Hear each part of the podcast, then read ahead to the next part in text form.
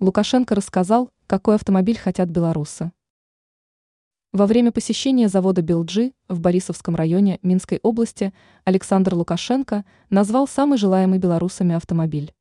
В связи с этим он поручил правительству и профильному министру принять все меры для обеспечения удовлетворения спроса населения на отечественные авто.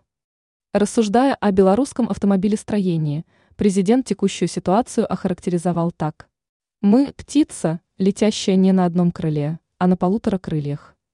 Он пояснил, сегодня в республике производятся грузовики и автобусы, однако в меньшей степени выпускаются легковушки. В этой линейке должен быть легковой автомобиль. Это для людей. Нам надо дойти до каждого человека. Очередь бешеная. Люди хотят покупать этот автомобиль, цитирует главу государства его пресс-служба. Исходя из этого, Александр Лукашенко поставил правительству и профильному министерству главную задачу – кровь из носа удовлетворить спрос.